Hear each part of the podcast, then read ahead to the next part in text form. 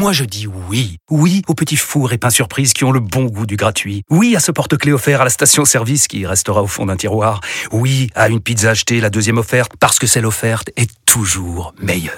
On préfère tous quand c'est gratuit. Chez Skoda, profitez de deux mois de loyer offert sur une sélection de modèles jusqu'au 31 mars. Portes ouvertes ce week-end. Deux loyers offerts après premier loyer en LLD 37 mois sur toute la gamme Skoda, Orenia et Enya Coupé, c'est accord par Volkswagen Bank. Détails sur skoda.fr. Pour les trajets courts, privilégiez la marche ou le vélo. Vous écoutez RMC. Face à face. Apolline de Malherbe.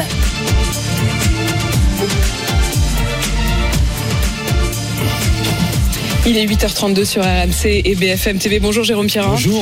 Merci de venir euh, répondre à mes questions et puis surtout nous raconter et essayer de suivre avec vous le chemin de la drogue. Vous êtes spécialiste du grand banditisme, vous avez mené de nombreuses enquêtes, vous en avez tiré des documentaires, des livres. Le dernier, ça s'appelle Une histoire du milieu, le grand banditisme en France. Et d'après Gérald Darmanin, ça va mieux. Ça va mieux. Il dit quand même que euh, le trafic de drogue s'amoindrit. Il a parlé d'ailleurs de 40% de moins de points de deal. Et il veut désormais mettre l'accent aussi sur la livraison de shit à domicile, les Uber Shit. Vous allez nous raconter ça dans un instant. Mais je voudrais d'abord qu'on écoute le constat du ministre de l'Intérieur. Il était à Marseille. Ces autres formes, vous le savez, c'est soit de livraison dite à domicile, ce qu'on appelle vulgairement le Uber Sheet, des, scooters, des, des voitures, euh, des livreurs qui apportent chez les gens euh, leur dose de drogue très appuyé sur les réseaux sociaux. Euh, il y a aussi des appartements, euh, un trafic dit d'appartements, où on a euh, finalement des clients qui vont dans des appartements pour récupérer ces drogues parce qu'ils n'ont plus sur la voie publique. Et nous avons déjà renforcé, nous allons plus renforcer la police d'Internet pour surveiller davantage des réseaux sociaux. Nous allons, comme on l'a fait dans plusieurs expérimentations, notamment en banlieue parisienne qui a très bien marché, faire des contrôles désormais systématiques de ceux qui livrent, notamment parce que nous en avons des renseignements de cette drogue. Il dit plein de trucs, Gérald Darmanin, et je voudrais justement qu'on les prenne un par un pour comprendre avec vous. D'abord, il parle de Uber Sheet. C'est quoi? C'est la livraison par domi- à domicile, de- par scooter, enfin par deux roues, par voiture, voilà, de, de drogue. Vous appelez le dealer, vous avez un numéro, et puis il vous propose, euh, voilà, ces produits, il vient vous livrer à, à la maison, généralement assez rapidement, un quart d'heure, 20 minutes, avec des prix assez compétitifs. Il y a des promos pour Noël, enfin vous avez la totale. C'est tout un, un service de livraison en ligne, on va dire, voilà. Mais il n'y a pas d'application, c'est-à-dire qu'il n'y a pas Non, une non, c'est des, non, Sheet, c'est des hein, euh, numéros qui circulent sur euh, Snapchat, sur les voilà, sur les applications euh, téléphoniques. Et puis à vous de récupérer un numéro. C'est l'équivalent d'un d'un terrain. D'ailleurs, ça se vend. Hein, ces téléphones entre dealers, on se les vend, on se les pique parce que vous allez avoir 200 numéros de clients dessus fidélisés. En fait, c'est comme donc, un, euh, un fichier clientèle. c'est un fichier client, voilà. Donc à chaque fois, vous allez envoyer vos promos à ces 200 clients qui vont répondre ou non euh, favorablement. Voilà. Est-ce que c'est vraiment nouveau, ça? Il Non, a l'air de fait- dire que c'est vraiment le fait- développement. Ça fait le- des années que ça existe. Alors effectivement, on en parlait un peu moins. Là, il en parle parce qu'il, il- en fait, il anticipe la critique. Il va dire quand, quand on dit voilà, vous avez fermé des points de deal, on va en reparler. Euh, évidemment, la question c'est ça se reporte forcément ailleurs parce qu'en termes de trafic de drogue, quantitativement, ça n'a pas changé. Et donc, il anticipe cette réponse-là en disant oui, on va aussi taper du coup sur les types qui livrent à domicile. euh, voilà, mais mais mais on parle de contrôle de scooter. Euh, donc Enfin voilà, c'est la même réponse un peu que faire du pilonnage de point de deal, c'est-à-dire que ça reste, euh, c'est l'écume des jours. C'est-à-dire qu'on parle de, la- il, il nous dit euh, pour lutter contre cette ubergite, donc on va aller sur internet pour trouver les types qui ont des numéros dédiés. Bon, ok, bon, ils changent assez régulièrement hein, quand même, donc c'est assez compliqué. Et puis vous allez arrêter qui? Si vous faites des contrôles de scooter, vous allez arrêter un livreur, un livreur qui aura quelques grammes sur lui, qui va pas aller endiguer euh, le trafic, le flot, la filière, le réseau, le boss, etc. Donc et puis vous allez contrôler quoi? Des milliers de scooters tous les soirs avec des barrages. Enfin, ça, ça peu de voilà. Bon. Ça ne vous semble pas très efficace et c'est peut-être une manière en effet de détourner l'autre Oui. information qui est que 40% des points de deal auraient disparu à Marseille. D'abord, est-ce que c'est vrai? Alors, c'est déjà apprendre à. euh, Qu'est-ce qu'on entend disparaître? Disparaître tant qu'il y a des CRS, ça disparaît. Après, quelle est la pérennité de l'opération dans le temps? Est-ce que ces gens vont rester Mais sur au, place? au- au moment où il dit voilà 40% Oui, de il y a moins dans les de- Bouches-du-Rhône, Mais- il a raison. Alors, il a, il a fermé les points de deal. Alors, c'est de l'ordre public. C'est-à-dire que c'est bien pour le type qui habite dans l'immeuble ou en bas de Ouais. chez lui, on deal, etc. Il etc. retrouve une forme de sérénité. Donc ça, c'est en fait ces opérations d'ordre public. Ce qu'il faut regarder, c'est quantitativement, est-ce que la consommation de stupéfiants a baissé? Est-ce qu'on trouve moins facilement du produit à Marseille qu'avant Non, bah, la réponse est non. Il y a toujours La réponse de- est non. Bah non, la pré- les prix n'ont pas augmenté, ça c'est un facteur en termes de, de commercial, c'est c'est quand même un indice pour voir s'il y a une raré- raréfaction du produit. Donc le produit, il est toujours aussi facilement accessible, au même prix. Donc fermer des points de vente, ouais, c'est un peu un effet d'annonce. Ça veut pas dire grand chose en termes qualitatifs. En fait, la France est inondée de drogue, si je vous écoute. Euh, et simplement, vrai, oui. un coup, elle sort par les points de, de deal, un coup, elle sort par la livraison. Quand euh, c'est trop encombré dans les villes et dans les métropoles, elle euh, va s'installer euh, dans les campagnes. On a l'impression que c'est une histoire de flux euh, et de tuyaux, quoi. Oui, mais c'est exactement ça. En, en termes de, de, de bassin de consommation, enfin de consommateurs et de produits qui circulent, il n'y a pas du tout de, de baisse en quoi que ce soit. Donc, euh, donc euh, oui, non. La, la- de toute façon, je vais, dire, je vais dire des trucs horribles, mais la guerre contre la drogue est, est, est- est- n'est pas gagnable. Enfin, je veux dire, on- Elle n'est pas gagnable. Non, Non, mais peut- attendez, on peut- on- non. dans ces cas-là, on renonce tout de suite, quoi. Les, les, les flics des stupes, quand ils sont honnêtes, ils vous le disent en off, ils vous disent on n'est pas là pour endiguer le trafic, on n'y arrivera pas, on va pas euh, voilà vider la mer avec la petite cuillère, selon l'expression euh, consacrée. En revanche, on est là pour le contrôler à peu près, c'est-à-dire qu'il fasse le moins de vagues possible. C'est ce qu'on c'est ce qu'on nous raconte là finalement. Euh, cyniquement, vous pourriez même vous dire, bah vaut mieux peut-être laisser les, livraisons à scooter à domicile où là on n'emmerde personne, il n'y a pas de quartier pris en otage, il y a moins de fusillades, il y a moins de conflits, etc. Que de, et, de- et de fermer des points de deal, effectivement. Attendez, ce que vous dites, Jérôme horrible, hein, ce que, ce vous dites, Jérôme Il est, Ouais. c'est assez décourageant. Euh. C'est-à-dire que vous dites au fond, ça n'a fait qu'empirer et ça Mm. ne va pas revenir en arrière. Non, je, je vois pas comment la consommation va rebaisser. Enfin, vous allez peut-être pouvoir rebaisser quelques, quelques des, des, des campagnes de santé publique, voilà, quelques effets. Mais, mais, mais la répression elle-même n'a jamais marché dans aucun pays depuis l'histoire de Est-ce qu'il y a l'humanité. des pays qui s'en sortent? Est-ce qu'il y a des pays qui réussissent à euh, endiguer le phénomène, à faire baisser la consommation, à faire baisser le trafic? Non, Non. On va demander aux États-Unis qui luttent depuis 30 ans dans les pays andins comme la Colombie, le Pérou, la Bolivie, où on produit de la coke. Ça n'a fait qu'augmenter la consommation dans le même temps que les, les, les budgets de lutte contre la drogue augmentaient. Donc, bon, voilà, vous avez à peu près la réponse. Bah, on, on ne fait pas rien, mais mais il y a une question. Alors, c'est carrément. Vous, vous seriez non mais attendez, Pirard, vous êtes le meilleur spécialiste aujourd'hui de. Euh, non non mais c'est vrai de, de, de tous ces de tous ces trafics, euh, du banditisme. Vous seriez ministre de l'Intérieur. Vous feriez quoi? Je mettrais l'accent sur la PJ. Parce que c'est quand même le grand absent de ce discours là de Gérald Darmanin, c'est-à-dire qu'on nous parle de contrôle de scooter, on nous parle de points de deal démantelés par des CRS, en fait de techniques de pilonnage, etc. Tout ça, c'est ce qu'on disait tout à l'heure, c'est l'écume. C'est hein. c'est- en fait ça n'est que le haut de l'iceberg. C'est de l'ordre public, c'est ça contente la population en disant regardez, on fait quelque chose, il y a C'est des déjà policiers bien dans la rue. malgré tout, ce bah, vaut mieux, vaut ça que rien. Non, non, mais de ne jamais être à l'abri d'une balle perdue, d'avoir euh, un quotidien épouvantable au pied de l'immeuble. d'ordre public, c'est efficace. Voilà, tant mieux si les quartiers sont assainis et que c'est plus le Far West. Mais Voilà. parallèlement, la PJ. Mais, mais La police les- judiciaire. Ces enquêtes, si, si elles doivent être efficaces, c'est démanteler des réseaux, des filières. On va parler de, de chefs euh, logés à l'étranger, etc., etc.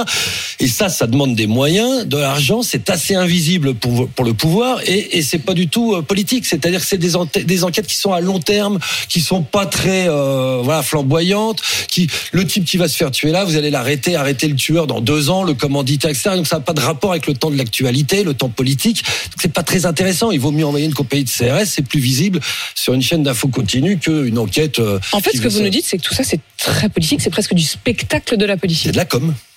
C'est beaucoup de com. Alors il y a quand même euh, un fait, euh, puisque on l'a appris euh, ce matin, un haut responsable de la mafia appelé DZ, euh, qui est donc considéré comme l'un des gangs de la drogue de Marseille, a été arrêté. Il a été arrêté en Espagne.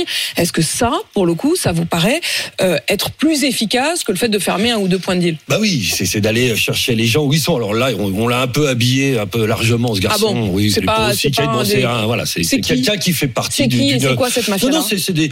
Bah, ça, c'est deux Alors dont on parle. euh, D'ailleurs, euh, Gérald Darmanin les a mis à l'honneur puisqu'il a dit que 75% des règlements de compte cette année à Marseille étaient dus à cette guerre entre, entre ces deux que quand je vous écoute, j'ai l'impression que tout a été un peu gonflé, quoi. Bon, en fait, ça, c'est une, c'est pas non plus la plus grosse mafia et c'est pas non plus le boss. c'est pas la plus grosse mafia, mais lui, en tout cas, c'est pas le boss qu'on a été chercher. On a été chercher un des types qui est mis en examen dans une tentative d'assassinat dans le cadre de cette guerre et qui était réfugié avec sa copine à Lorette del Mar en Espagne. Mais c'est pas euh, le big boss. pas... Alors c'est bien qu'on l'arrête s'il y a un mandat d'arrêt européen, enfin que la, pol- la police et la justice passent, c'est pas ce que je veux dire. hein. Mais euh, voilà, ça va pas non plus euh, voilà désorganiser euh, la chose. Est-ce que ça veut dire malgré tout que le travail, il est effectivement en coordination Mais- avec l'Espagne, en l'occurrence, d'autres pays? Est-ce que cette, est-ce que de ce point de vue-là, il y a une forme d'efficacité quand même euh, dans la recherche des, le des responsables? Alors euh, oui, la, la PJ aimerait bien plus travailler, avoir plus de moyens, plus d'hommes, voilà, etc. Sauf on en revient au discours de tout à l'heure. Après, dans les, les- les histoires de, de, de, de- de pays étrangers, il y a la coopération relations internationales qui rentrent en compte. Donc, euh, est-ce que les pays, alors l'Espagne, ça marche bien, il y a d'autres pays où ça marche euh, beaucoup moins bien, les extraditions, la coopération judiciaire, policière, etc. On va, Ça on marche bien avec l'Espagne, ça marche moins bien avec qui? Avec la bah, Belgique? par exemple, avec, euh, non, avec Dubaï, par exemple, on Mm. nous parle de Oui, oui, Dubaï comme étant, euh, en étant le- l'espèce d'Eldorado de tous les trafiquants mondiaux qui seraient, euh, ce qui est pas complètement faux. Il y en a beaucoup qui sont en place là-bas. Et dit, les va- autorités de Dubaï collaborent bah, pas je tellement vais avec. prendre un euh, exemple. hein. Il y a un an, on nous arrête le plus grand cartel de la drogue euh, qui en Europe, c'est des gens qui feraient rentrer euh, 35% de la cocaïne européenne, etc. Donc c'est un cartel. Il y a un Italien, il y a un Bosniaque. Bon, ils sont quatre. On les arrête, on les met en photo partout. Ils ont été arrêtés à Dubaï, les quatre. Un mois et demi après, tout le monde a été relâché. Est-ce qu'on en a parlé Relâché. Eh ben, vous tapez sur Google, faites, euh, faites, euh, enfin, faites un moteur de recherche, regardez, vous allez avoir 200 articles sur démantèlement du plus grand cartel de la drogue européen. Et puis un mois et demi après, il doit y avoir un entrefilet qui dit euh, personne n'est resté au Et- trou, tout le monde est dehors. Et Voilà. pourquoi ils sont dehors Bah parce que euh, faut demander aux autorités euh, euh, c'est- voilà, pourquoi ils ont pas poursuivi ces gens, pourquoi ils ont pas Et livré. il n'y a euh, pas eu d'extradition. Non, non, non, tout le monde est reparti. Alors ils ont quitté Dubaï euh, pour la plupart, ils sont partis en Turquie, ils sont partis ailleurs. enfin, puis ils sont continuent- ils continuent à tirer les ficelles. oui. Bah, c'est des gens qui, c'est des gens qui sont à la tête de centaines de millions d'euros.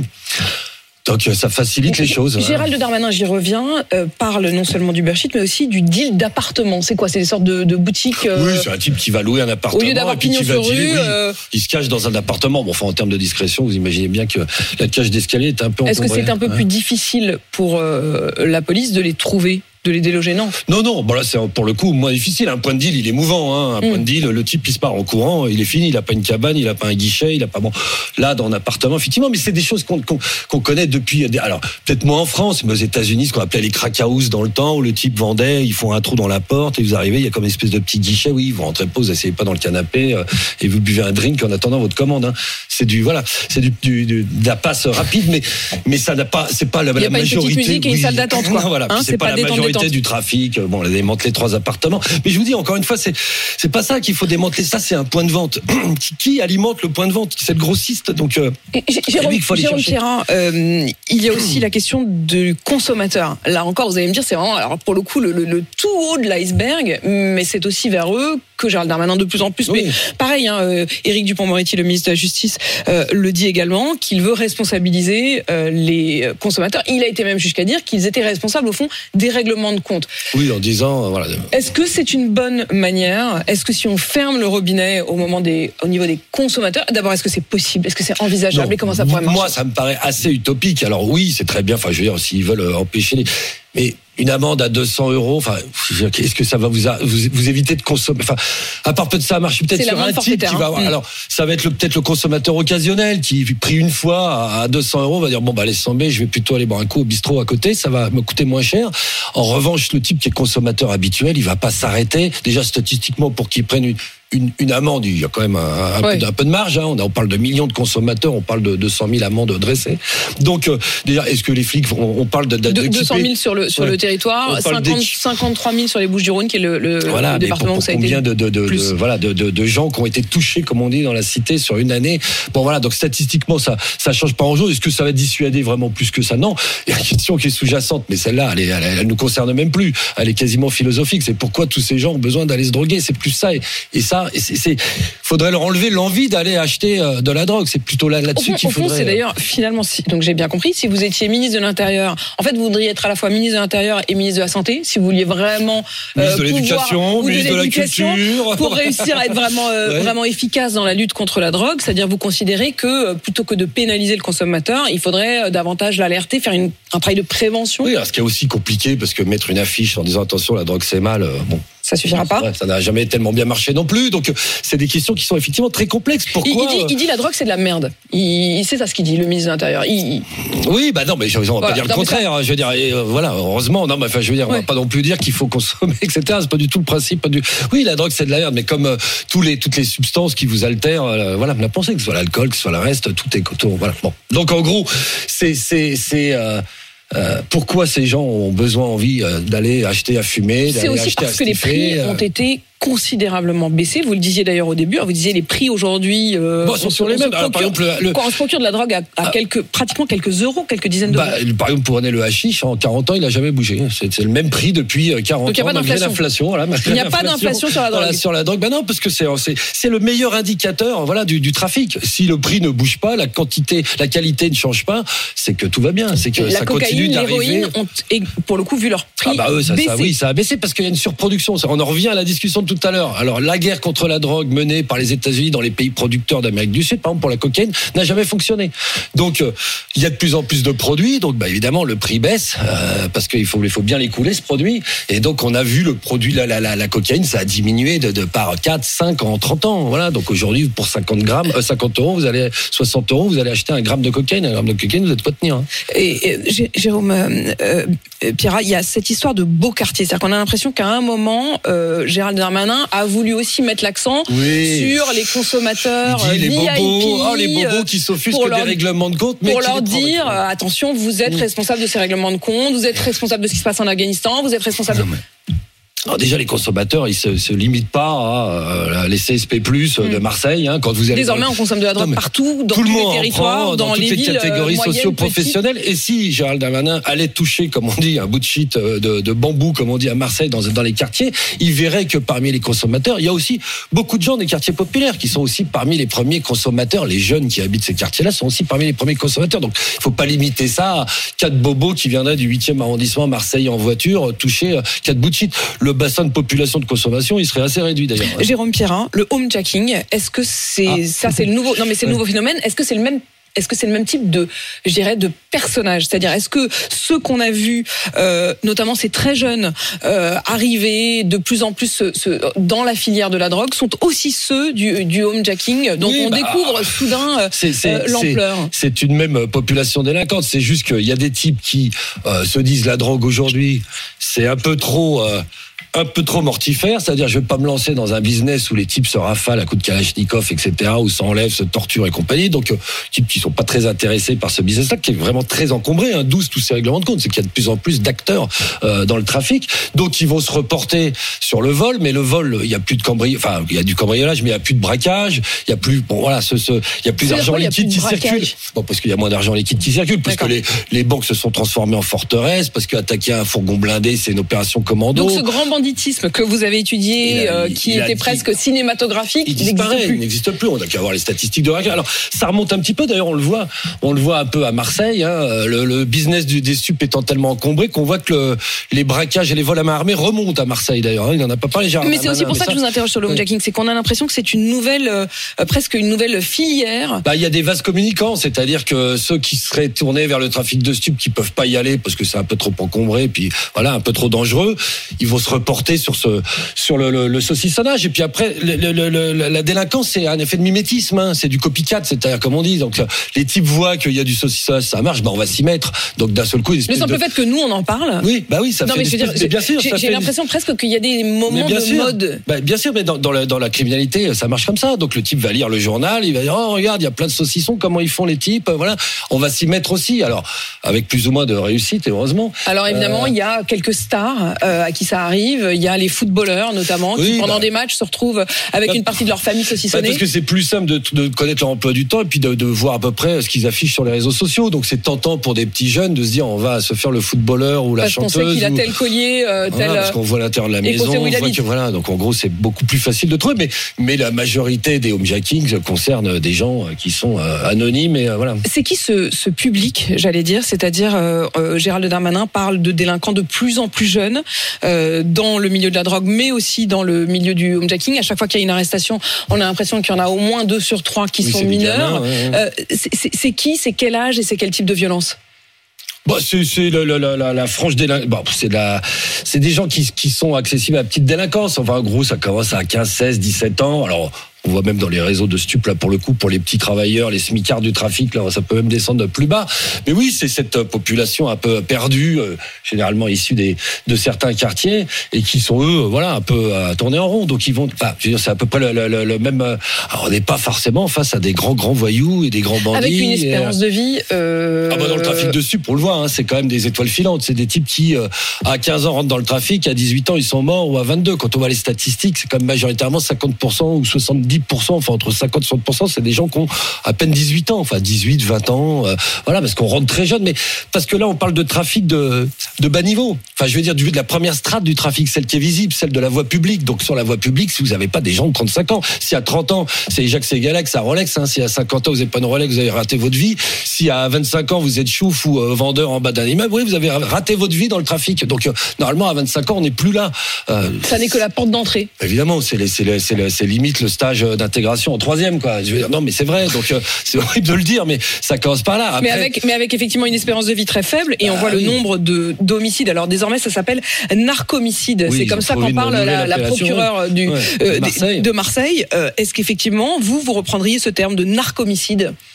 Oui, bah pas oui, parce que on est moins dans du règlement de compte. Le règlement de compte, c'est par exemple ce garçon qui a été tué le jour de Noël, là, euh, le fameux Nono dont on nous a parlé, l'ex-boss de la Castellane. Racontez-nous, Nono. Oui, alors Nordine Achouri, c'est un garçon qui est donc originaire de la cité de la Castellane. La Castellane, ça a été pendant très longtemps la grande cité emblématique de Marseille et voire un des plus gros points de deal en France. Il y avait une tour qui a été détruite depuis, qui s'appelait la Tour K, qui était à l'entrée. Castellane, donc c'est une cité, vous avez euh, près 10 000 habitants à la louche, c'est des bars, et puis vous avez, c'est la cité de Zinedine Zidane, euh, le footballeur, et à l'entrée de cette cité, vous avez une, vous aviez une grande tour qu'on appelait la Tour K, et qui était le plus gros point de deal soi-disant d'après la police et la justice de France, 50 000 à 80 000 euros de chiffre d'affaires, hein, de chiffre d'affaires, pas de bénéf, jour. Donc ça vous laisse imaginer, euh, voilà, Le on volume. parlait de 20 millions d'euros de chiffre d'affaires annuel.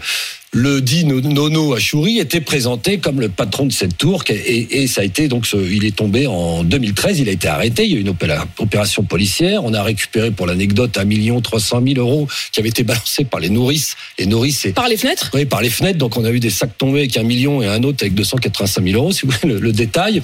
Et ce Nono Achouri a pris 8 ans à l'époque. euh, voilà. Et, euh, et il est ressorti il y a 3 mois et il a été abattu à peu près dans la foulée. Alors, Bon, la Castellane, c'est une des autres guerres. On nous parle de des Z Mafia, euh, Yoda, mais si vous faites le compte de Gérard Desmardins et de ses 75% de morts, il y a une quinzaine d'assassinats qui leur sont pas imputables. Et notamment, il y a une deuxième guerre euh, qui a lieu autour de la cité de la Castellane et qui dure depuis quelques années. Et ce nono, en sortant, euh, on lui aurait reproché de ne pas avoir pris position pour l'un ou l'autre camp, et euh, un des deux camps a décidé que euh, cette neutralité n'était plus permise, et a décidé de voilà, de qu'il avait- qu'il aurait dû choisir. Et il a été tué. Là, on n'est pas dans les narcomicides, on est dans un règlement de compte classique, c'est-à-dire on cible quelqu'un pour ce qu'il est, et on va le tuer, voilà, de manière entre guillemets filles, Il chirurgicale. n'y a pas de filles, il n'y a pas de femmes. C'est un Si, alors on, nous dit, on nous dit que ça se féminise un petit peu, etc., etc. Euh, alors c'est vrai a 99%, ça reste la criminalité organisée, ça reste un domaine de d'hommes, de voyous, de, gar- de, de garçons, ou de jeunes garçons, hein, de jeunes hommes. En tout cas, c'est très euh, masculinisé. Effectivement, c'est très testo René. Mais euh, voilà. Mais ça se y a, féminise. oui, ça se féminise. Alors en plus, on voit, on en parle moins parce que c'est des enquêtes en cours, etc. Mais effectivement, il y a quelques filles qui sont mêlées à des histoires d'assassinat. Euh, voilà. Donc euh, bon. Je renvoie à votre livre. euh, Tout ça euh, est absolument passionnant, terrifiant aussi. Surtout votre Désolé de- surtout votre constat de difficulté à réussir à, à s'y, euh, s'y opposer. Euh, Jérôme Pierrat, donc spécialiste du grand banditisme, et je recommande votre livre, une histoire euh, du milieu, le grand banditisme en France.